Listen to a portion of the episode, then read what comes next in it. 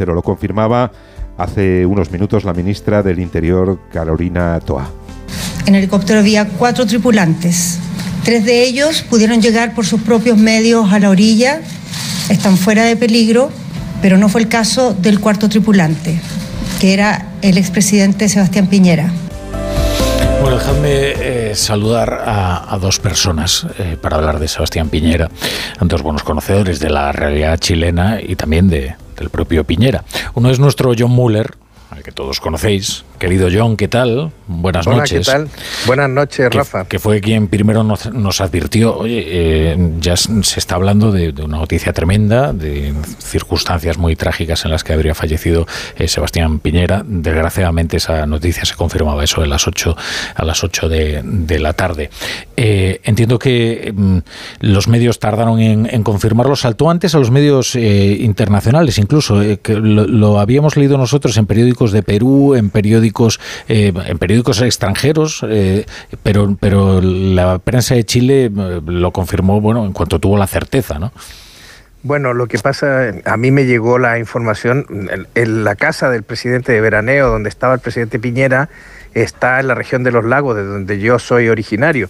Y tengo obviamente redes allí y sobre todo los grupos de emergencia que me informaron inmediatamente de lo que estaba ocurriendo y aunque no se había, y los medios tardaron en, confirmarlo, pues porque el presidente Piñera, que iba pilotando el helicóptero que se accidentó eh, y cayó a las aguas del lago, se hundió.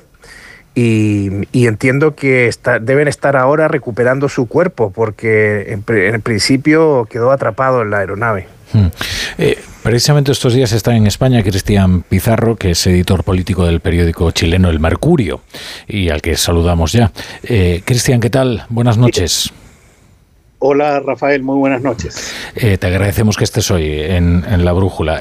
sabemos que además conoces personalmente a, Piñera y que, lo, has tratado mucho, ¿no? Sí, efectivamente aprovecho de saludar a, John también al otro lado de la línea. Hola Cristian. ¿Qué tal, John? Eh, mira, sí, efectivamente, por las labores en el diario, en el periódico, nos tocó, me, ha tocado, me tocó muchas veces conversar con él, entrevistarle, eh, bueno, y seguir muy de cerca sus dos gestiones de gobierno.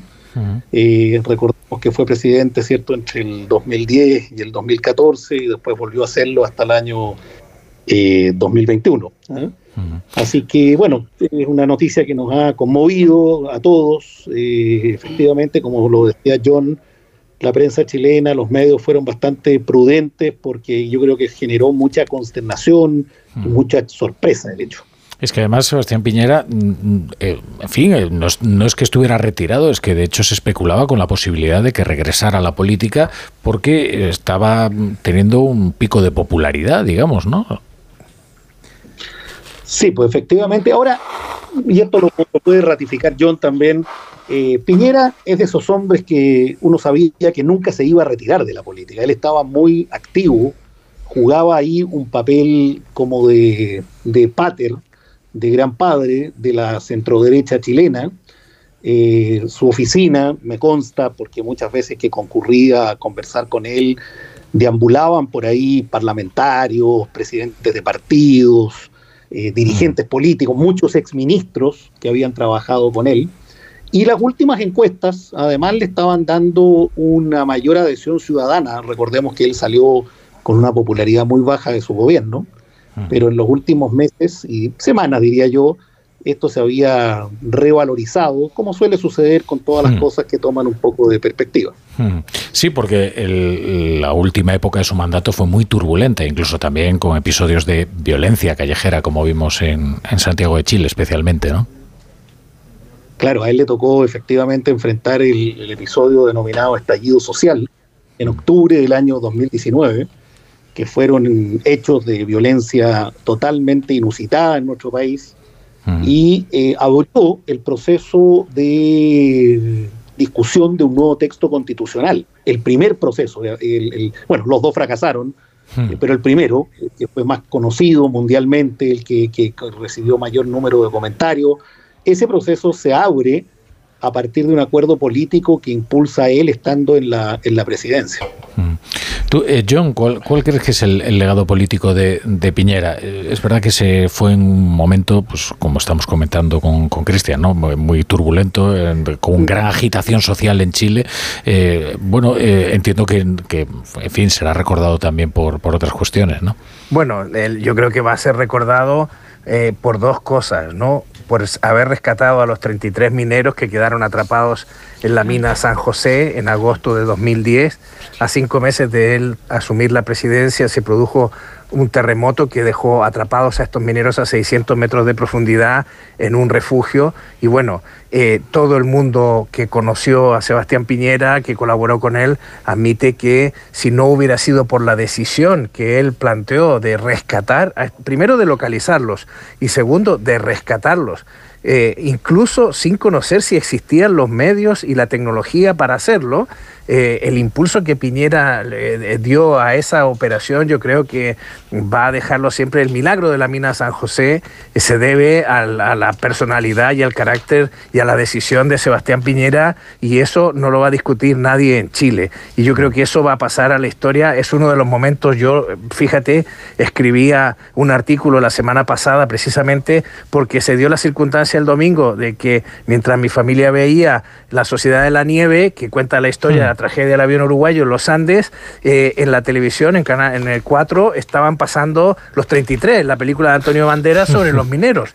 Y entonces yo escribí un artículo pues comparando las dos tragedias y, y contando cómo precisamente el rescate de los mineros marca el momento más alto de, de, Chile desde el punto de vista de emoción nacional o de capacidad nacional de hacer cosas y de, cumplir desafíos. Y ese desafío lo fijó Sebastián Piñera y, y fue quizás el momento más alto en el que se juntan la tecnología, los recursos, las ganas, pero sobre todo el impulso de la voluntad de hacer las cosas, el que, el que, el que en 50 años probablemente en la historia de Chile. Y eso le va a ser reconocido. Y lo segundo, en el segundo su mandato, es este estallido social, que él, ahí la derecha le critica que él entregara la constitución de 1980, pero bueno, yo hablé con él en el, en el foro La Toja en septiembre de, del año pasado, lo entrevisté para la ABC y él entonces, pues él eh, ya estaba viendo que su popularidad estaba mejorando y eso hizo que mucha gente pensara que Sebastián Piñera podía presentar una nueva candidatura. Yo tengo que decirte, eh, Rafa, que yo había hablado hace recientemente con él y que él estaba contento con este cambio de su imagen dentro de la opinión pública, pero que no dijo que no iba a ser precandidato, pero dijo que prefería ser un buen expresidente. Claro. Es que supongo que el doble fracaso constituyente ¿no? de esta época de Boric invitaba también a los chilenos, digamos, a un repliegue hacia lo conocido, ¿no? hacia algo más convencional, como podía ser eh, Piñera, ¿no, Cristian? Sí, pero yo, yo coincido en esa parte completamente con, con mi amigo John, en el sentido de que él se estaba revalorizando en el campo de la opinión pública chilena, pero no para intentar un asalto, digamos, democrático al, poder presidencial de nuevo. Yo creo que ha pasado mucha agua debajo del puente. Eh, hay candidatos que estaban objetivamente mejor posicionados que él. Si lo llamativo era que la gestión de Piñera, por, en parte porque la gestión de este gobierno que encabeza el presidente Boric ha sido muy pobre en todos los ámbitos, empezó a tener una, suerte como de nostalgia ciudadana. La gente hmm. empezó a valorizar lo que resalta John, su capacidad de gestión, su manejo económico y otras cosas, como también hubo aspectos que, en fin, realmente, la, sobre todo la derecha, más, eh, más dura, diría yo tal vez, le criticaba y le, le, siguió criticando hasta el último momento. Hmm. Yo el otro aspecto, perdona, que destacaría yo sé que es una dimensión un poco doméstica, chilena, desde el punto de vista eh, nacional, es que este es el hombre que lleva a la centro derecha al poder después de prácticamente 60 años. Hmm. El último presidente democrático de derechas que había habido en Chile era el expresidente Jorge Alessandri, que había gobernado entre el año 58 y el 64. Luego de eso salvo la dictadura militar, eh, con todas las particularidades naturales que tuvo, eh, la derecha democrática no había llegado nunca al gobierno. Y con Piñera lo hizo no una, sino que dos veces. Claro. Este era un hombre que hay que recordar que no venía del tronco de la derecha tradicional. Sus orígenes políticos, y en esto John me podrá eh, ayudar, están anclados en lo que era la democracia cristiana chilena. Su padre había sido un distinguido dirigente y ex embajador de, esa, de, de ese gobierno. Exactamente, así como lo describe eh, Cristianes. Eh, en ese sentido, la historia de Piñera es muy parecida a la de Aznar. Es el primer hombre que después de una dictadura a la que había apoyado la derecha política eh, y la derecha sociológica, gana en democracia y demuestra que la derecha puede gobernar democráticamente, respetando las instituciones y no solo respetándolas, fortaleciéndolas. Y, en ese sentido es muy importante lo que, lo que él significa. ¿no? Sí, yo... John, soy Maite Rico. Quería eh, consultaros, él a lo mejor no estaba pensando en regresar a la presidencia, pero sí estaba, era activo en, política, ¿no? Sobre todo en los foros eh, liberales. Yo recuerdo en septiembre pasado que estuvo aquí en, el foro La Toja.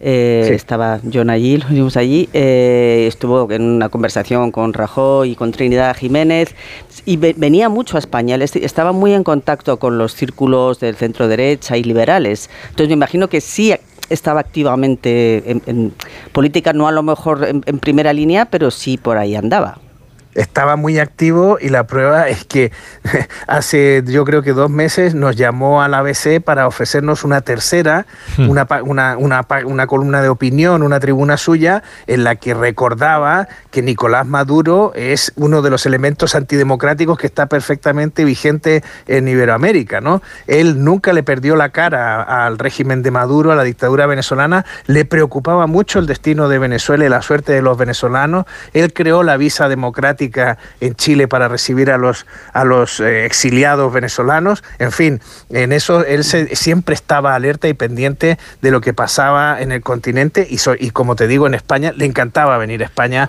Le, tenía muchos amigos aquí, Mariano Rajoy, José María Aznar, muchos amigos y bueno, pues eh, disfrutaba mucho de... No te, no te olvides que su familia es originaria de Colunga, en Asturias. Incluso allí tenían una, una, bueno, pues tenía una relación con las autoridades locales. Yo me imagino que en, que en Colunga se acordarán hoy de Sebastián Piñera. Mm. Pues la verdad es que lamentamos mucho esta noticia y además las trágicas circunstancias de, esta muerte de Sebastián Piñera, hombre que pues, ha marcado el destino político de, Chile. Cristian Pizarro, editor político de, del Mercurio, muchas gracias por estar hoy en la brújula. Eh, estás invitado eh, a, regresar, aunque sabes que aquí los asuntos chilenos están muy bien eh, salvaguardados por, por John Muller, que es el embajador oficioso no, Fernando Cano. Yo, soy un, yo soy como se dice un ave de paso. Aquí únicamente he querido colaborar, pero estoy más que representado. Además que todo lo que ha dicho John me interpreta plenamente, así que casi no habría sido necesario que yo estuviera. No, hace una, hace una promoción de Chile que en algún momento le tenéis que recompensar, ¿eh? esto es. no, no. bueno, queridos, John lo hacemos, lo hacemos. John Muller y Cristian Pizarro, gracias, gracias por estar hoy con nosotros. Buenas noches, Rafa. Buenas noches. Buenas noches. ¿Me dejéis poner